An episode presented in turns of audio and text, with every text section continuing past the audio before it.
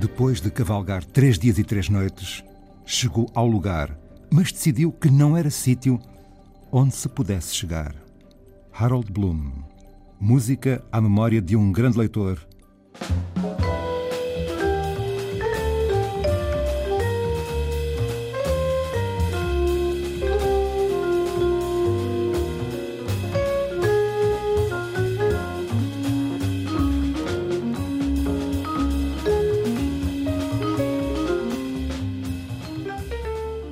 Mr. Bloom, do compositor e vibrafonista português Jeffrey Davis, autor rendido à inteligência e ao charme do mais influente crítico literário que morreu na passada segunda-feira, 14 de outubro.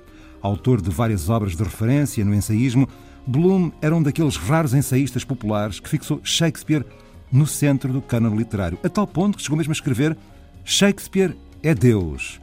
Shakespeare é o único rival possível para a Bíblia em termos de poder literário. Uma pergunta que ressoa como ouvintes feridos pelo espanto. Pergunta Hamlet à entrada do quinto ato da peça, que tem muitos enigmas. Continuarão a ser desvelados, escreveu Bloom, desvelados como os teólogos e místicos continuarão a expugnar os mistérios de Deus. Há sempre menos urgência nas nossas meditações sobre Hamlet do que sobre Deus. E, no entanto, Bloom disse de Hamlet o que os antigos gnósticos diziam de Jesus: primeiro ressuscitou depois morreu.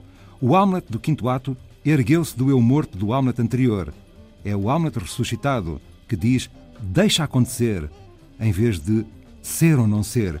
E aqui temos o esplendor de um grande crítico literário que deu a ler, um grande leitor e professor que deu a última aula na última quinta-feira, justamente há uma semana, quando meio mundo andava entretido com os nomes do Prémio Nobel da Literatura.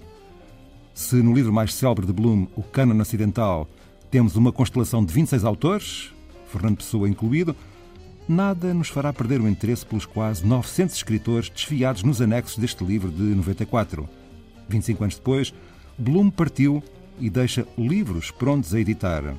Por um instante, regresso ao título primordial em torno do qual Harold Bloom articulou quase toda a teoria da criação literária, a angústia da influência. O título sugere que a influência poética se faz sempre através de uma interpretação errónea de um poema pai. Em consequência, a tradição principal da poesia ocidental, a partir do Renascimento, é uma história de angústia e de caricaturas defensivas, de revisionismos perversos e deliberados, sem os quais a poesia moderna, enquanto tal, não poderia existir. Ainda nas reflexões sobre o caminho inaugural, depois de cavalgar três dias e três noites, chegou ao lugar, mas decidiu que não era sítio onde se pudesse chegar. Parou por isso para pensar: deve ser este o lugar. Se aqui cheguei, então não conto. Ou não pode ser este o lugar. Então nada conta.